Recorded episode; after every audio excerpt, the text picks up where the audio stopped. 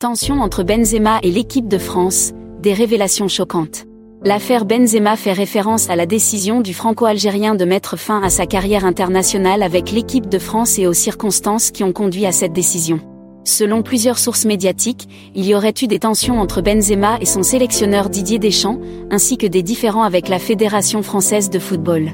Benzema a été blessé au quadriceps avant le début de la compétition et a été renvoyé chez lui. Cependant son entourage affirme qu'il aurait pu être disponible pour le deuxième match de l'équipe de France contre le Danemark.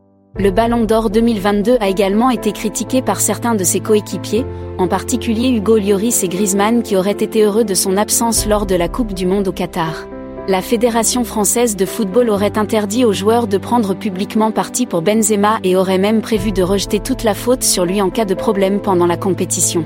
Toutes ces tensions auraient finalement conduit à la décision de Benzema de mettre fin à sa carrière internationale.